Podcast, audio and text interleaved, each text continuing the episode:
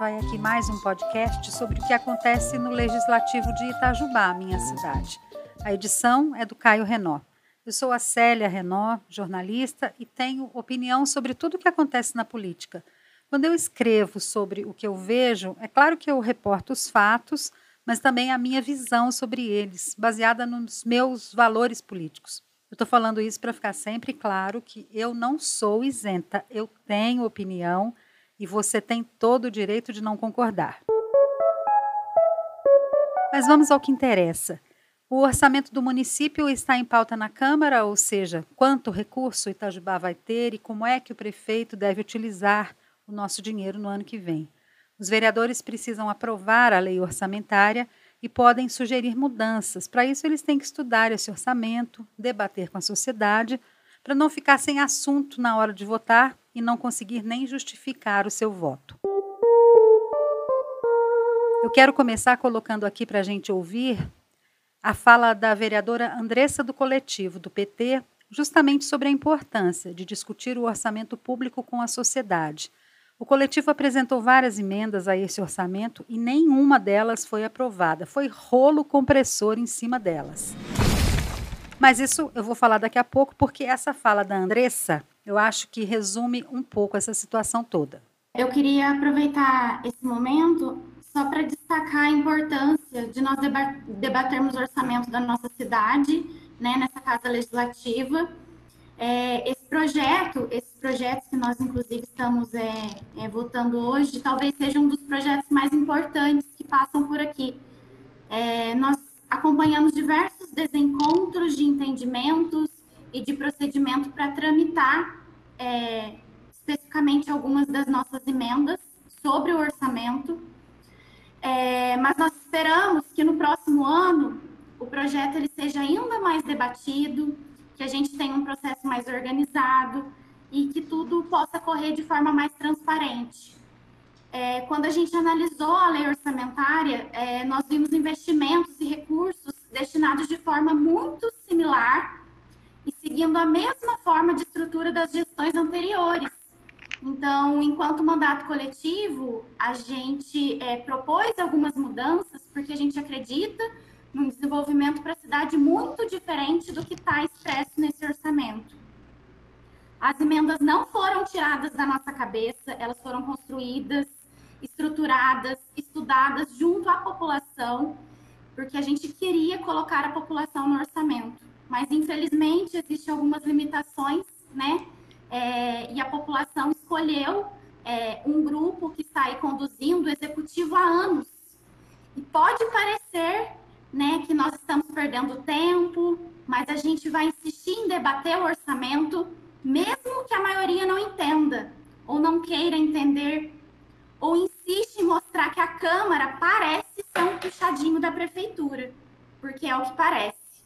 Que bom que nós não fazemos parte disso. Por isso que nós apresentamos a emendas e, infelizmente, né, elas foram rejeitadas. Mas o nosso compromisso a gente vai continuar cumprindo e acompanhando o orçamento de forma detalhada. Muito obrigada. A vereadora Andressa falou isso logo depois de todas as emendas apresentadas pelo coletivo terem sido rejeitadas. Eu vou começar pela parte que mais me chateia, que é a da área da cultura. A ideia dessa emenda era garantir que a política cultural, o incentivo ao trabalho dos artistas de Itajubá, editais de cultura, tivessem tanto peso no orçamento quanto a famigerada festa de aniversário da cidade, que gulosa consome um terço do dinheiro.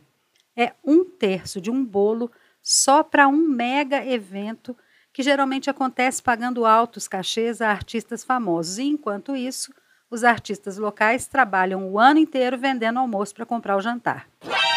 Essa emenda era da Andressa e do Pedro Gama, do PV. Eu digo era, né, porque foi rejeitada. Bom, essa foi uma emenda construída aí a partir de um diálogo constante que nós temos junto ao setor cultural essa emenda é fundamental para que os editais de políticas culturais sejam realmente valorizados na nossa cidade. Essa emenda ela prevê maiores recursos para esses editais, né, na cidade de Itajubá, com recursos da Secretaria de Cultura que estavam sendo direcionados para outras para outras outras, né, com outros objetivos. Por exemplo, festa de aniversário da cidade.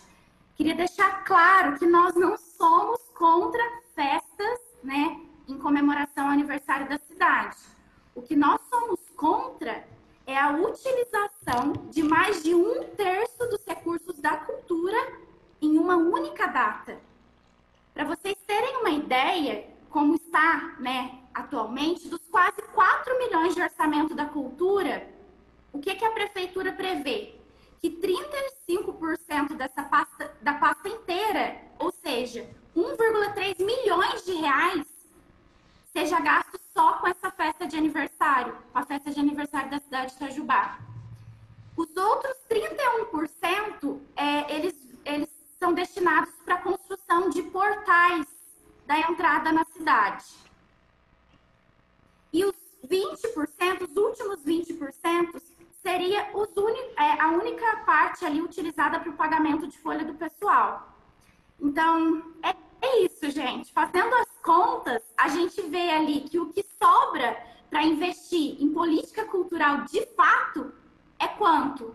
24%, gente, do recurso.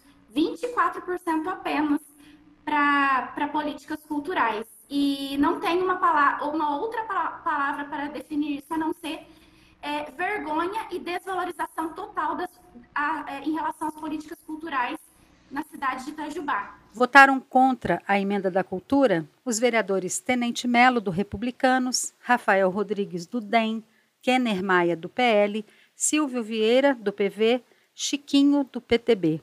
Foram a favor os autores, né? Claro, Andressa, do Coletivo e Pedro Gama, e os vereadores Marquinho Meirelles, do PSD, e Marcelo Kraus, do Progressistas. Ninguém que votou contra explicou o motivo. Querem manter tudo como está, né? Muito dinheiro numa festa e migalha para a política cultural. Mesmo rejeitada, vale a pena ouvir também o outro autor, Pedro Gama. Ao longo deste ano, a gente discutiu bastante a questão de valorização dos artistas itajubenses, de geração de renda no município de Itajubá através da valorização dos nossos artistas, e não há melhor forma de fazer isso, como provou a execução do projeto da Lei Aldir Blanc, do que através de editais de cultura editais democráticos, em que todos os artistas itajubenses possam participar, possam estar fazendo as suas manifestações culturais e essa renda possa estar sendo gerada dentro do município. Acontece que, se eu não estou enganado, é, a nossa, o nosso projeto de lei orçamentária anual prevê um valor de 10 mil reais para editais de cultura e um valor de 1 milhão e 300 mil reais para as festividades de aniversário da cidade. Eu acredito que esses dois projetos culturais podem ser realizados de maneira equânime. A Secretaria de Cultura tem um orçamento para isso. Agora, nessa proporção que está colocada o projeto de lei, eu acho que não dá para fazer. 10, repito, 10 mil reais para edital de cultura, 1 milhão e 300 mil reais para as festas de aniversário da cidade. Por que não, então, equalizar estes valores. É justamente isso que essa emenda propõe. 300 mil reais você retira do que está previsto nas festas de aniversário, ainda sobra um milhão de reais, e você aloca isso dentro dos editais de cultura, para que, repito, a gente possa fazer a valorização mínima dos nossos artistas, para que a gente possa gerar renda dentro da cidade, para que a gente possa contratar os nossos artistas, os nossos artistas locais. Então, acho de suma importância essa Casa Legislativa, que discutiu tão exaustivamente a questão cultural no município de Itajubá, apoie essa iniciativa e, por isso, também, como coautor da emenda, peço o apoio de todos os colegas vereadores. Adiantou a Andressa do Coletivo, Pedro Gama, o Grupo Emergência Cultural, a sociedade civil no Conselho de Cultura pedirem valorização do artista local? Não. Outro papo aqui, pessoal, ainda sobre o orçamento da cidade. Eu sempre fiquei super encasquetada com uma tal suplementação que o orçamento pode sofrer. É assim: o orçamento é aprovado, fica definido quanto de dinheiro vai para tal ação, tal programa, etc. Só que o prefeito ele tem o poder de aumentar esse valor em até 30%. A lei permite isso. Os mesmos vereadores, Andressa do Coletivo e Pedro Gama, que estudaram pra caramba esse orçamento, propuseram que essa gordura a mais que o executivo pode consumir seja de 15% e não de 30%. Só os dois foram a favor. Os outros vereadores todos contra. Ah, lembrando que o vereador Sebastião Silvestre, do MDB, faltou aí nessa sessão onde eles discutiram e votaram isso tudo, então, em tudo que eu estou falando aqui, não tem nenhum voto dele. A fala da Andressa do coletivo sobre isso explica bem a situação, mas eu repito, não adiantou falar, todo mundo foi contra. E o único que explicou por que foi contra foi o Marcelo Kraus. Vamos ouvir primeiro a Andressa. Essa emenda que nós colocamos, né, que o nosso mandato colocou, ela propõe que a sugestão do Tribunal de Contas ela seja acatada e que essa Câmara reduza o percentual de créditos suplementares é, permitidos para que a Prefeitura possa mudar o orçamento da cidade. Desta forma, é, nós passaríamos de 30% para 15%. É isso que nós estamos propondo. E como que a gente chegou nesse percentual? A gente chegou nesse valor, nessa proposta, a partir de uma análise que nós fizemos dos créditos suplementares feitos pela cidade nos últimos anos. Então, a gente analisou tudo isso, tendo em vista o que acontece na cidade de Itajubá. E também através das prestações de contas detalhadas do Tribunal de Contas. E a gente viu que, em média, a cidade ela altera praticamente o teto permitido por essa casa. Além disso, nós vimos que várias cidades, inúmeras cidades, né, o percentual ele, ele chega a 5, 10, 12%. Então, nós acreditamos que 15% seria aí um valor ideal.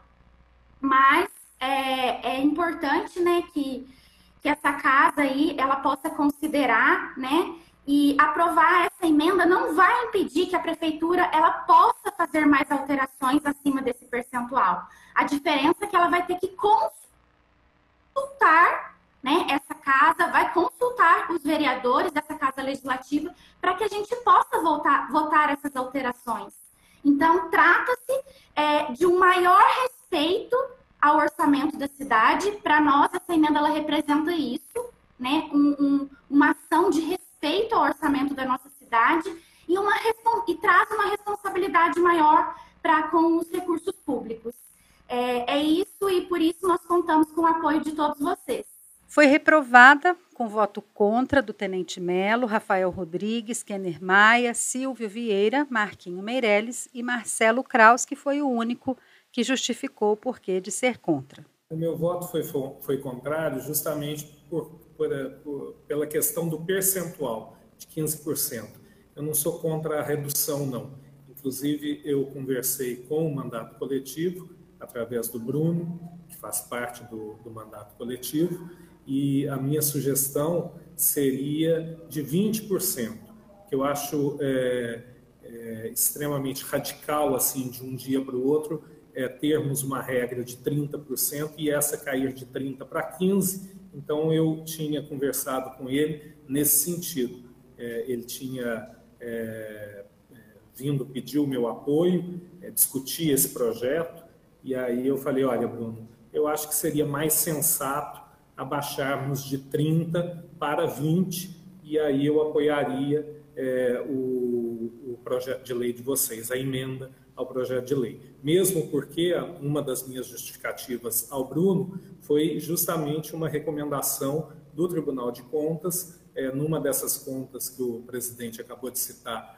do, da gestão do prefeito Rodrigo Rieira, que falava em 20%.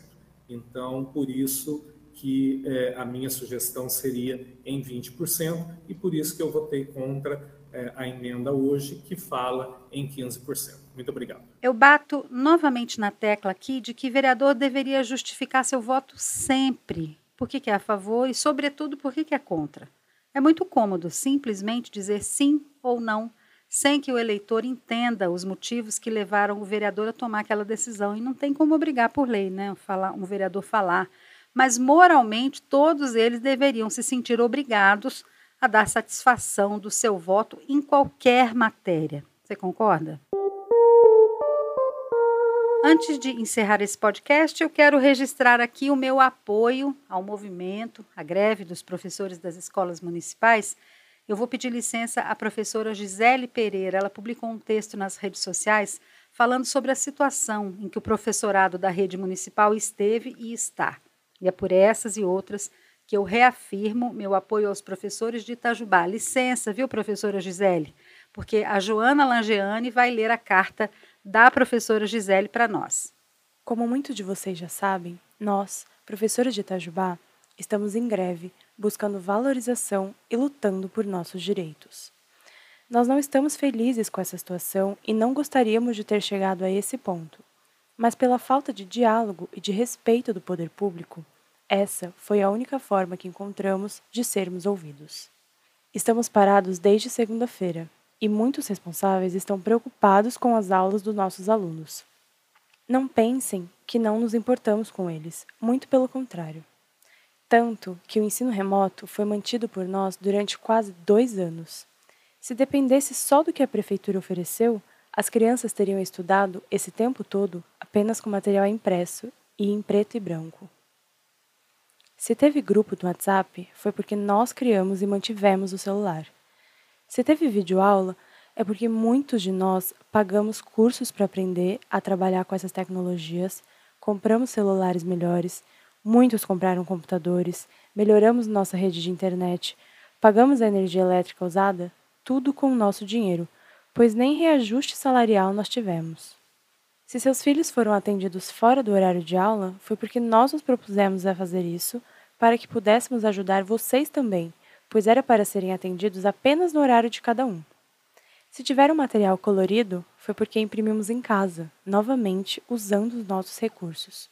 Falo com propriedade porque eu fiz parte disso. Sou professora e fiz tudo o que eu pude para que meus alunos tivessem o melhor ensino possível na situação em que estávamos e para que o fardo não ficasse pesado para as famílias.